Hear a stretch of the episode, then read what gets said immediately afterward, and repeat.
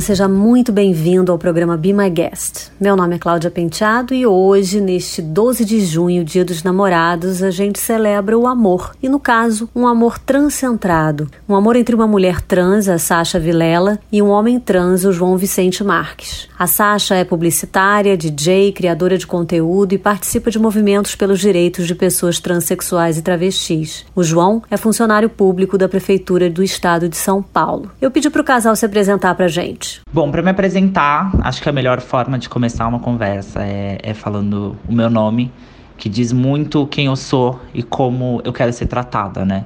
Meu nome é Sasha Vilela, né? Sou uma mulher trans, travesti, tenho 24 anos, sou publicitária, ativa nas causas e lutas de, de visibilidade de pessoas trans e travestis no nosso país. E nas horas vagas também sou DJ. Eu me apresento pelo meu nome também, inicialmente. É, meu nome é João Vicente, eu tenho 28 anos. É, atualmente trabalho na Prefeitura Municipal de São Paulo. E é isso.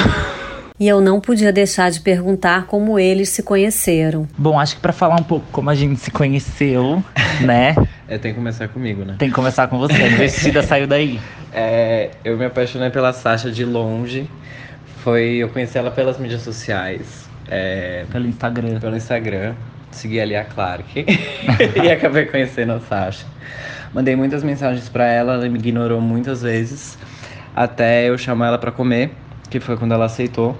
É, o meu ponto fraco é comida e comida japonesa e ainda, a gente né? Foi, a gente saiu pra comer comida japonesa e do primeira vez que a gente ficou, a gente namorou e foi morar junto. Assim, logo uma foi uma coisa atrás da outra. E aconteceu meio que isso, né? É, e foi, acho que é o primeiro relacionamento transcentrado que nós dois temos. Sim, sim. A gente nunca se relacionou com outras pessoas trans. E aí, relacionamento transcentrado é um relacionamento entre duas pessoas trans, né? O homem trans e uma mulher trans, travesti. É, eu acho que tem muita coisa diferente e para positivo de um relacionamento que, que, dos relacionamentos que eu tive com pessoas cis, acho que para você também, né? Sim, com certeza.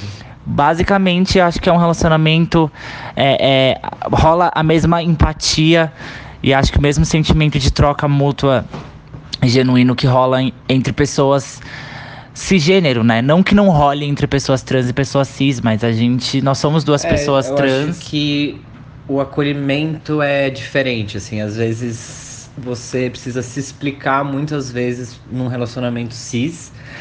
É, às vezes um, é uma empatia de um olhar, assim, que eu tive com a Sasha. Que você olha, a pessoa já entende, já tem um contexto, já tem uma história, que é diferente de outras, outros relacionamentos que eu já tive.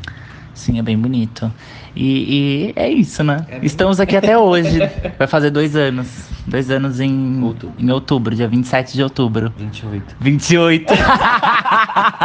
dia 28 de outubro fazem dois anos que a gente tá junto. E fazem um ano, mais de um ano e meio que a gente mora junto, né? Eu fui morar com você. Eu fui morar junto com quatro meses de namoro. Sasha, o que representa para você o mês do orgulho LGBTQIA+. O mês do orgulho ele tem um significado muito forte, acho que para toda a comunidade LGBTQIA+. Muitos não sabem, mas o dia do orgulho ele começa a partir da revolta de Stonewall ali em 1969, é, que foi iniciado e comandado né, revolta foi por uma pessoa travesti, Marsha P. Johnson, quem não conhece, inclusive pode pesquisar aí no Netflix que tem um documentário sobre ela, que essa revolta aconteceu após a invasão de policiais em Nova York num bar LGBT de Nova York e a partir dessa, dessa invasão é, as pessoas que frequentavam o bar é, já, já vinham sofrendo represálias e agressões durante anos por serem quem são se revoltaram, tomaram as ruas de Nova York e, e fizeram um grande protesto, uma manifestação contra essas agressões que vinham sofrendo, né? E a partir disso, a gente tem as paradas e o dia e o mês do orgulho LGBTQIA, que infelizmente ainda por muita gente é, é, é dito como orgulho gay. Né, mas deixou de ser orgulho gay há muito tempo e é um orgulho que abrange toda a comunidade LGBTQIA. É, e essas, essas Essas paradas têm sido super importantes para dar visibilidade à nossa comunidade, para mostrar o, o quão grande ela é, o quão diversa e vasta ela é, e dar possibilidade de muitas vozes serem ouvidas, é, das nossas rostas estarem em muitos lugares, né? Infelizmente, ainda assim, muito forte, só nesse mês a gente tá lutando para que a, a, os nossos corpos sejam vistos e, e, revistos aí o ano inteiro, né? Nos 12 meses do ano, não só no mês de julho. Junho, desculpa. O Brasil é um país com leis rigorosas contra o preconceito de gênero e, por outro lado, é o que mais mata pessoas trans. É um cenário tenso. Mas a Sasha chama atenção para algumas vitórias que precisam ser reconhecidas. Eu acho que a gente sabe que as leis do nosso país elas nunca foram rigorosamente cumpridas, né? A gente sabe que a justiça no Brasil ela é falha muitas vezes, ainda mais quando se diz em direitos de pessoas LGBTQIA+. É, mas a gente tem algumas coisas para comemorar mesmo vivendo nesses tempos de regresso e de desgoverno que o Brasil está é, é, tá vivendo agora.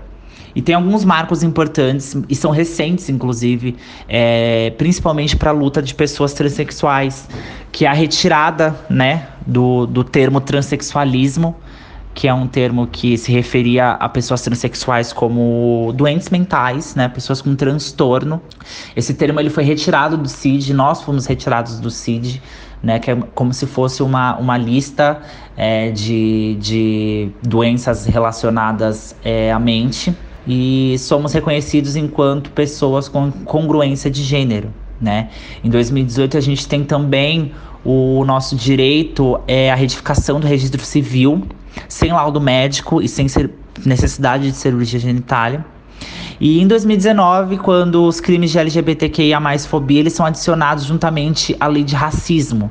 Então existe uma lei desde 2019 que é contra é, a LGBTQIA+, fobia e tem, e tem penas severas. É, ainda não tão quanto, quanto necessitaria ser, mas, mas tem. Sasha, quais as questões mais importantes para as pessoas transexuais hoje, na sua opinião? As questões mais importantes para mim, acho que para toda a comunidade transexual, são as questões de saúde e educação no nosso país, né? É pouco se falado sobre isso. Acho que a gente fala muito sobre o que é ser transexual, sobre é, como é ser transexual, se tem que fazer cirurgia ou não, se você troca de nome ou não.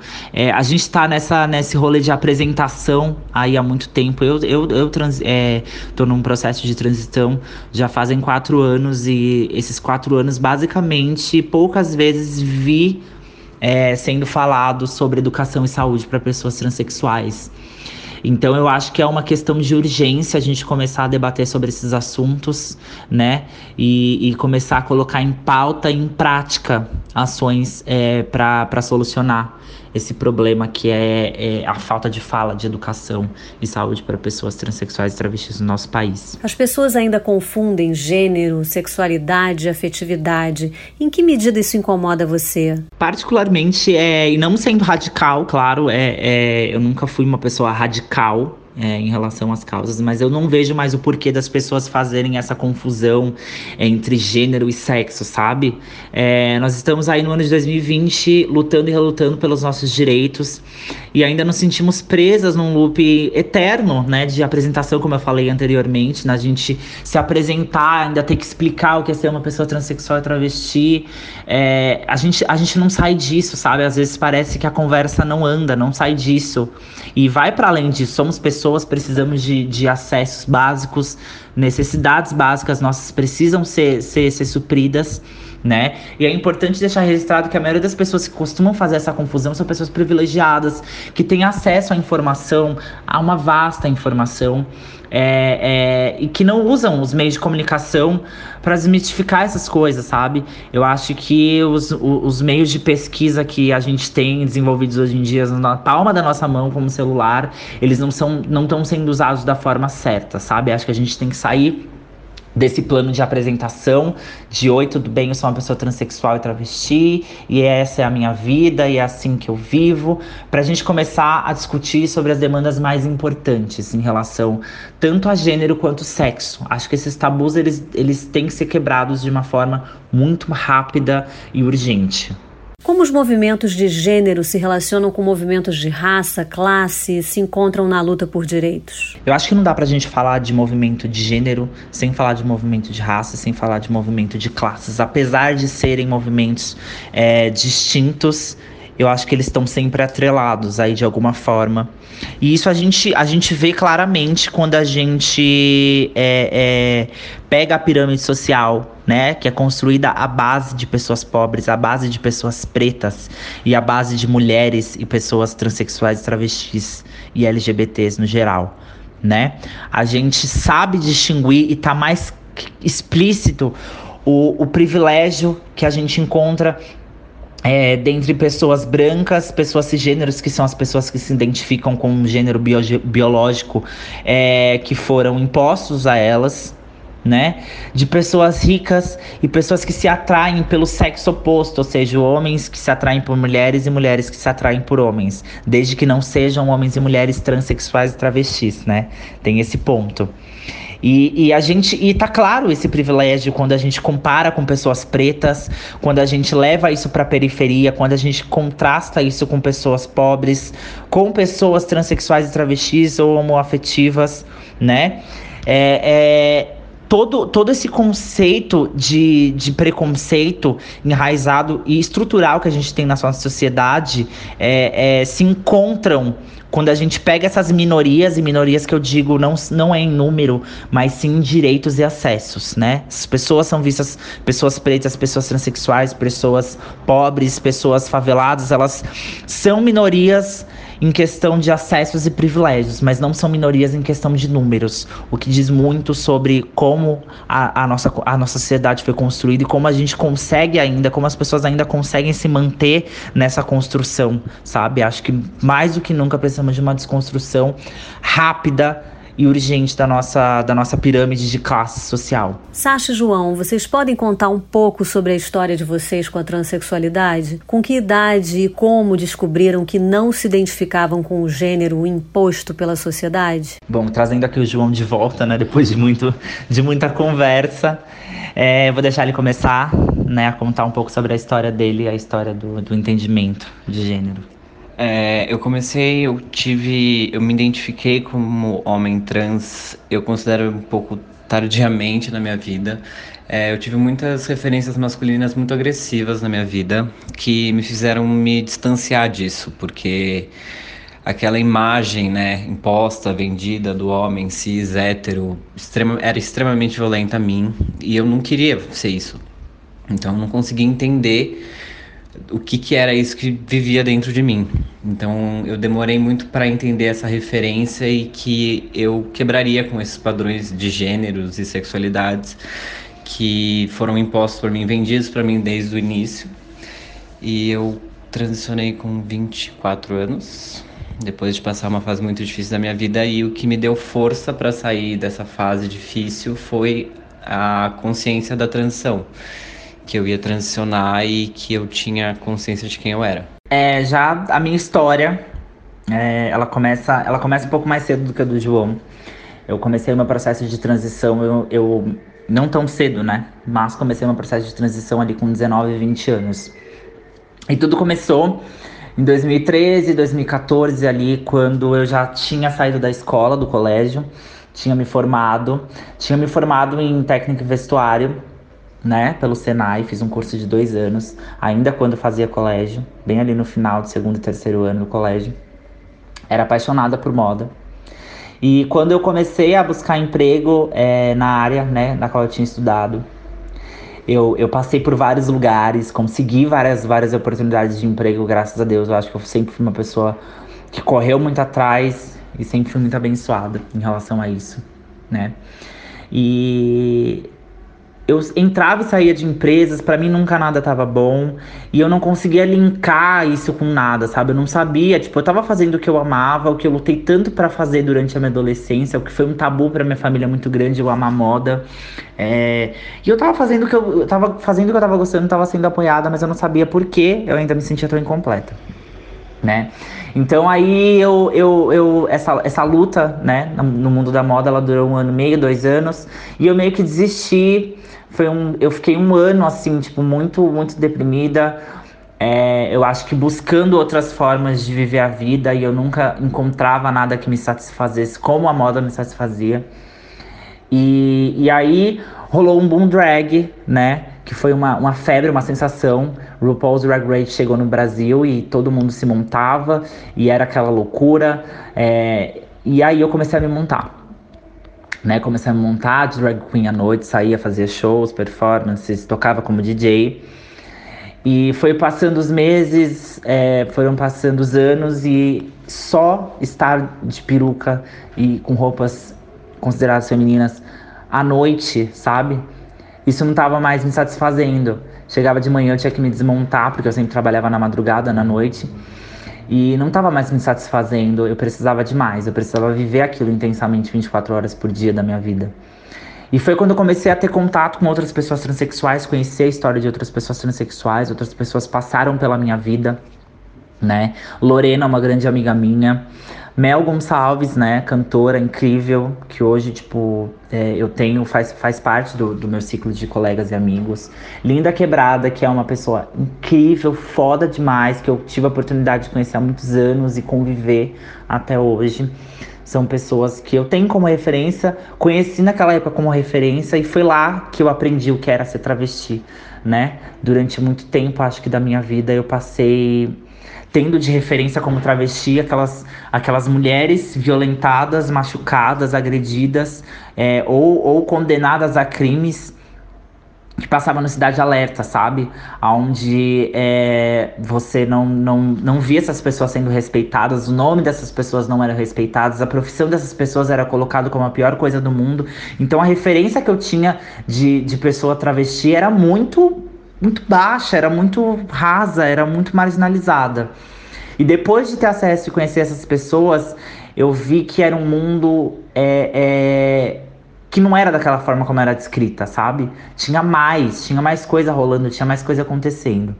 E acho que foi essencial para abrir a minha mente e para e para fazer com que eu, eu, eu desvencilhasse todo esse preconceito que foi enraizado e colocado na minha mente. Foi o que eu absorvi durante muito tempo da minha vida. E comecei a ter uma relação de mais amor e empatia com as pessoas transexuais e travestis. Até que descobri em certo momento que a peruca já não me fazia mais, mais tão bem, que eu precisava viver aquilo intensamente. Eu já conhecia pessoas transexuais, eu já sabia o que era ser transexual, para além do que era dito na televisão, nos jornais e por pessoas. E foi quando eu, enfim, comecei a viver isso e comecei a viver a melhor parte da minha vida, que é a parte onde eu me encontro como pessoa, me sinto completa, me sinto realizada, me sinto humanizada, me sinto um ser humano, porque eu sou eu. Sasha, você tem medo de morrer por preconceito no Brasil? Eu acho que essa pergunta, né, você tem medo de morrer de preconceito, por preconceito no Brasil, a gente, eu respondo para você de uma forma assim é, é, é curta e, e, e, assertiva, né? Quando se trata de pessoas transexuais vivendo no Brasil, pessoas transexuais e travestis no nosso país, que é o país que mais mata pessoas transexuais e travestis no mundo, o Brasil é campeão em mortes de pessoas transexuais e travestis, né? É, ao mesmo tempo, é o país que mais consome pornografia transexual e travesti, né? Então, diz muito sobre o, o meu medo de, de morrer de preconceito nesse país. Ele me assombra todos os dias, ele vive junto comigo. Ao mesmo tempo que eu não tenho tempo de ter medo, porque eu tenho uma vida para viver, eu tô construindo uma história, eu tô tentando é, é, mudar a história para muitas pessoas que vão chegar depois de mim. Esse medo tá, ele, ele me assombra, sabe? É, é o Brasil, inclusive, ele tá no ranking é, em 68 no ranking mundial de lugares menos seguros para se viver, né? Para pessoas LGBTQIA se viverem. Então, é um país que é despreparado, é um país que não está aberto e é um país que a gente está lutando para fazer com que seja seguro para nós, mas ele é ainda o país que mais mata e, e é o país que mais nos consome. Isso é assustador, sabe? É um medo que eu acho que eu vou carregar por um bom tempo ainda. Agora falando um pouquinho de mercado de trabalho, como está o mercado de trabalho para pessoas trans? O que você acha que trabalha numa grande agência de publicidade, a W Macan, pode falar sobre seu ambiente de trabalho e eventuais desafios que você enfrenta no dia a dia? É, há um, há um ano, vai fazer um ano, agora em agosto, que eu consegui meu primeiro emprego é, registrado em carteira. Eu fui convidado a fazer um processo seletivo na Macan, na W Macan aqui em São Paulo. E super rolou, eu tô na área de produção, tô aprendendo pra caramba, tá sendo uma nova fase da minha vida, uma nova, é, uma nova conquista é, fazer parte do mundo publicitário, porque eu sinto que eu tô mudando a forma de ver das pessoas em relação às minhas, né? Então eu consegui esse emprego e infelizmente ainda faço parte de 1% da população trans do nosso país que tem esse acesso ao emprego, né? É, é menos de 1% das pessoas trans, então eu faço parte de uma exceção, né? Por mais que hoje em dia muitas empresas busquem, né, pessoas transexuais para ocupar vagas, infelizmente a intenção maior, na maioria dessas vezes, é apenas para autopromoção de diversidade no local de trabalho, para usar como token mesmo né? Mas acho que é um avanço, é um avanço essas empresas estarem buscando essas pessoas, estarem capacitando essas pessoas, é, estarem colocando essas pessoas enquanto é, profissionais é, capacitados como qualquer outra pessoa para cumprir qualquer função, né?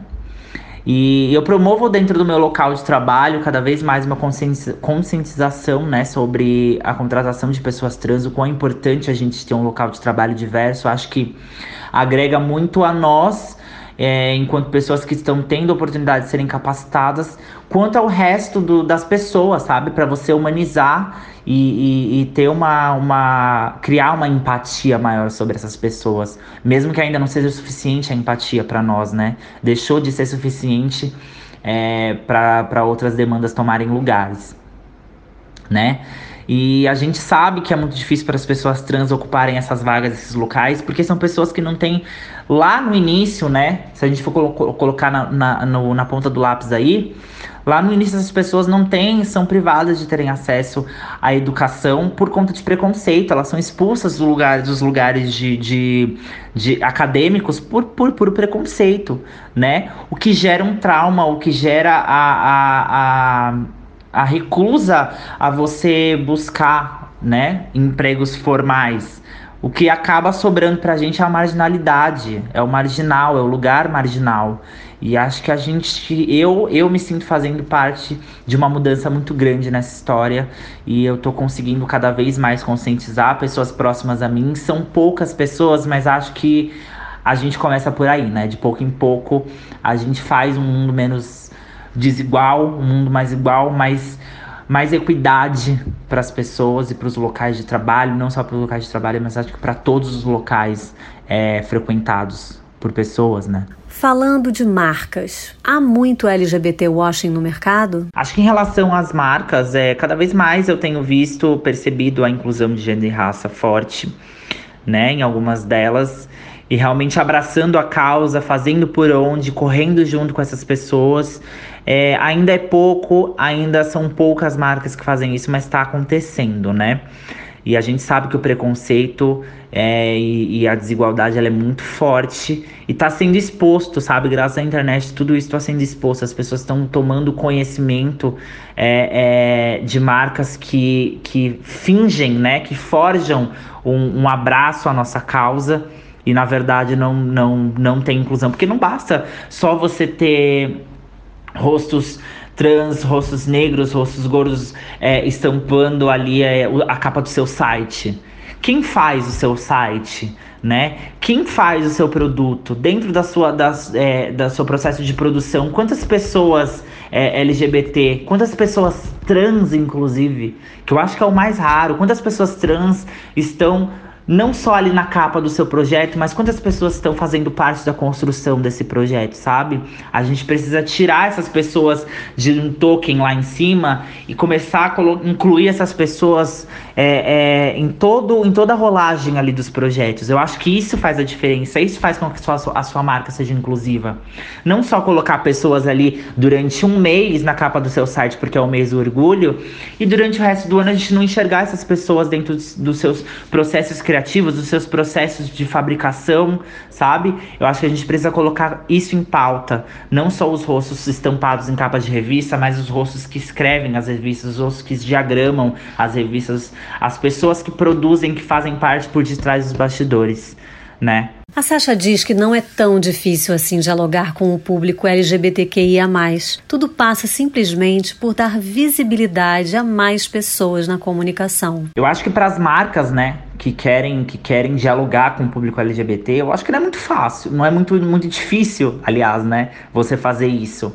Nós somos um público assim como o outro, ainda que muito desprivilegiado, nós consumimos tudo que todo mundo consome. A gente compra, é o mesmo dinheiro, é a mesma cor de dinheiro, sabe? Não é um dinheiro diferente porque vem da gente. A única coisa que a gente precisa é ser visto, sabe? Eu quero olhar para uma, pra uma propaganda de chinelo e, porra, pessoa preta também compra esse chinelo. Por que, que eu não vejo pessoas pretas fazendo a publicidade desse, desse, desse chinelo, sabe? Eu quero olhar para uma propaganda de publicidade de uma marca de manteiga e eu quero ver uma família preta, porque as famílias pretas são as que mais consomem essa marca, sabe? Eu acho que a gente precisa, como eu falei na pergunta, na, na resposta anterior, né? A gente precisa olhar ao entorno não só dos rostos que estampam capas, mas de todo o processo. Né? A gente precisa voltar nisso. Eu quero ver pessoas transexuais consumindo marcas de grife eu quero ver pessoas transexuais é, é, é, sendo vistas e reconhecidas enquanto consumidoras de todos os produtos. Nós consumimos assim como todas as outras pessoas. O que falta é a gente se ver. O que falta é realmente a gente se orgulhar e a marca não tá fazendo mais que a sua obrigação em representar todos os públicos que consomem o seu material, né? Enquanto não acontecer essa conscientização, essa polarização das marcas em apenas ter pessoas padrões e pessoas brancas e pessoas extremamente magras e pessoas ricas e saudáveis e bonitas, não. O mundo é diverso e as pessoas precisam se enxergar, as pessoas precisam se sentir pertencentes a essas marcas. Isso vai mudar muito a interação da marca em relação ao seu público. É, isso vai mudar muito é, em relação ao consumo. Você vai ver muitas pessoas mais consumindo, não só por obrigação, não só porque é o produto mais barato tem que comprar ou porque é o produto mais caro e mais bonito. Não, porque eu gosto, porque eu me identifico, porque eu me vejo nessa marca. A Sasha e o João participaram em junho do ano passado da campanha de Doritos e este ano voltam a participar da ação da marca. Sobre minha participação do João em Doritos Rainbow do ano passado, né? A gente fez parte da campanha deles de junho. Para quem não sabe, todo ano a Doritos aí no mês de junho eles fazem uma propaganda de publicidade que se chama Doritos Rainbow, a produção de salgadinhos, que são aqueles salgadinhos coloridos da cor da bandeira LGBTQIA+ toda a produção é, e o valor ganho aí é revertido para instituições de caridade que ajudam pessoas LGBTQIA+, uh, em situação de vulnerabilidade. Foi bem legal para mim fazer parte, eu nunca tinha gravado propaganda, eu nem estava no meio da publicidade ainda quando eu gravei essa campanha de Doritos. Inclusive, ela já veio, já veio, apareceu aí em alguns momentos é, como referência, né, para trabalhos que eu, que eu que eu produzi é, dentro da minha agência de publicidade de trabalho. E foi bem legal. Acho que agora trabalhando com publicidade eu tenho, eu tenho um outro, uma outra visão sobre tudo que foi feito. Foi muito legal. Esse ano eu volto a participar da campanha de Doritos, né? Ainda não, não falei nada das minhas redes. Estão sabendo aí é, que vai rolar de primeira mão.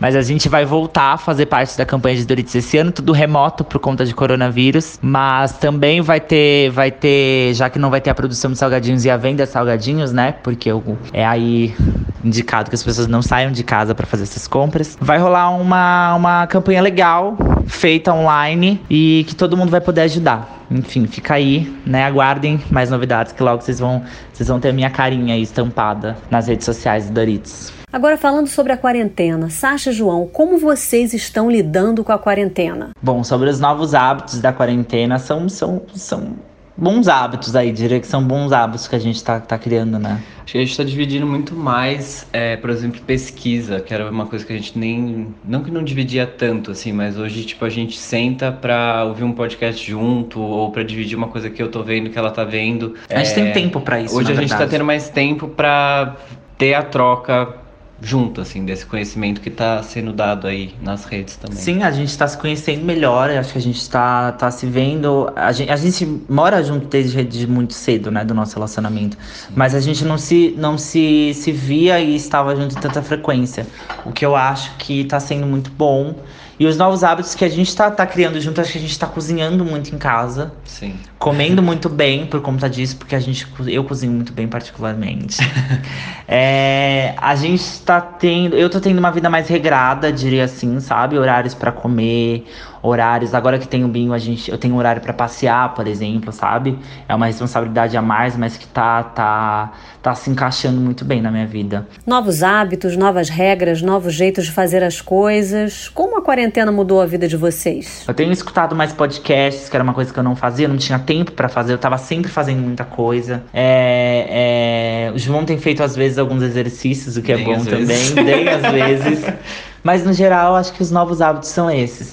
Principalmente cozinhar, eu diria que cozinhar. Estar na cozinha é uma coisa que eu amo e é um hábito que eu tenho, tenho aproveitado muito, sabe? O que alegra e o que entristece na quarentena? Bom, o que alegra e te deixa triste eu vou deixar para você é, eu acho que o que me deixa triste nesse momento, na verdade, é mais a foto que eu sinto da minha mãe, que mudou pro interior fazia um, é verdade. um pouco mais tempo. Tipo, ela acabou de mudar pro interior, daí veio a pandemia. E a gente tá um tempão sem se falar e minha mãe é super próxima e foi uma pessoa que ajudou muito a gente desde sempre.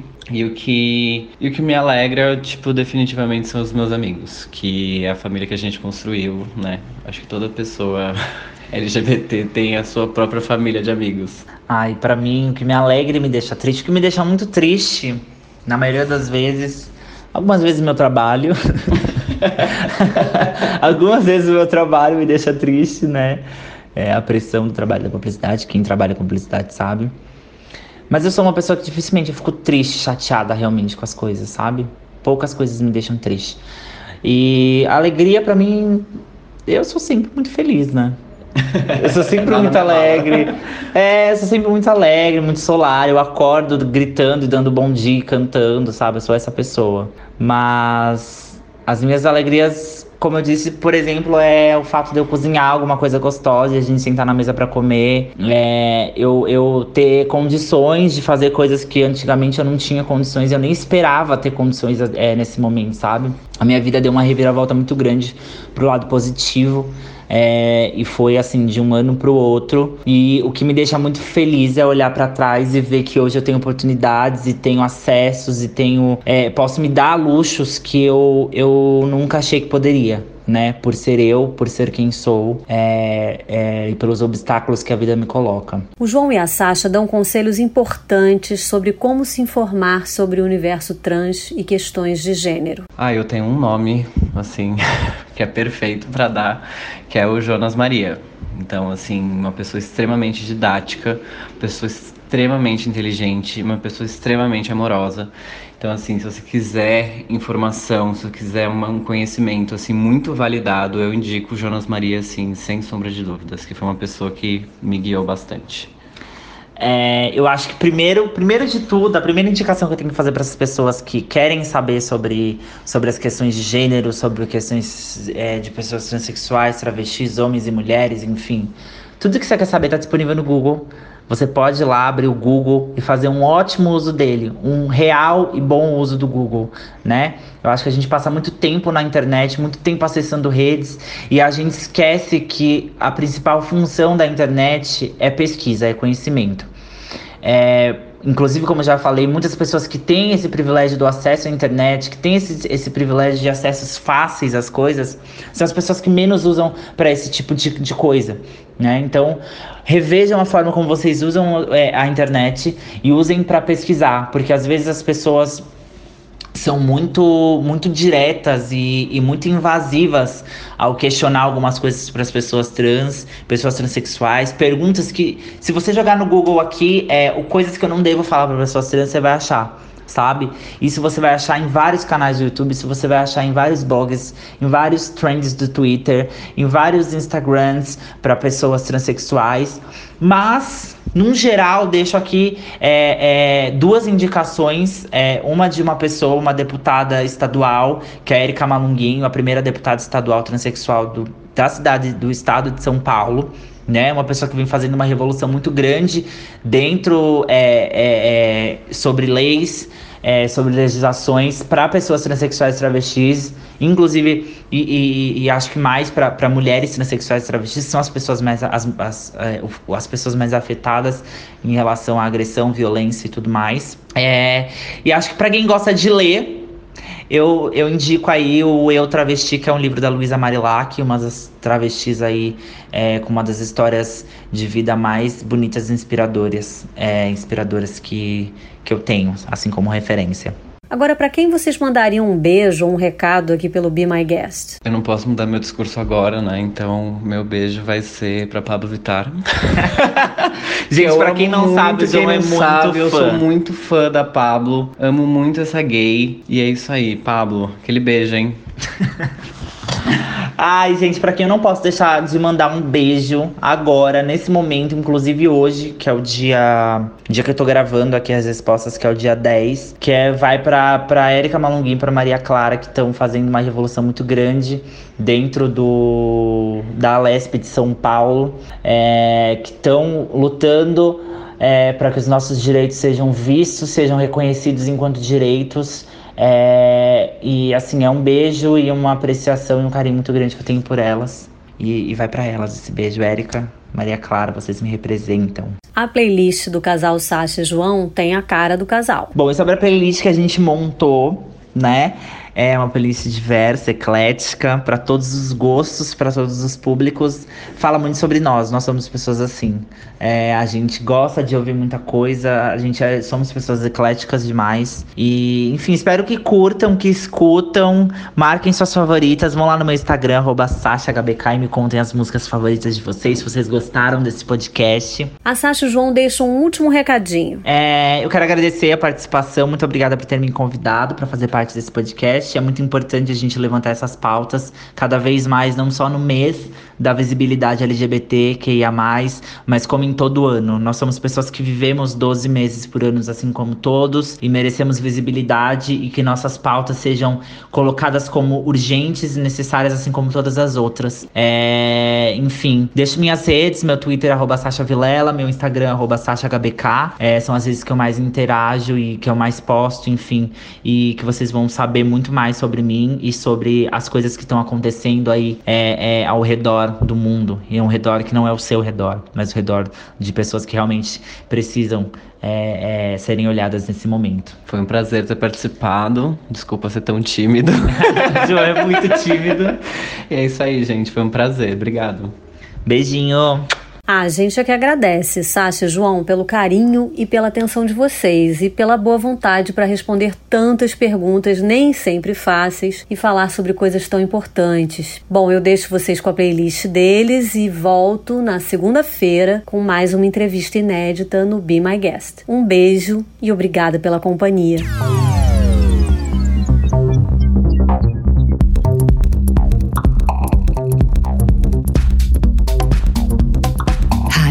Bebop. Be my guest.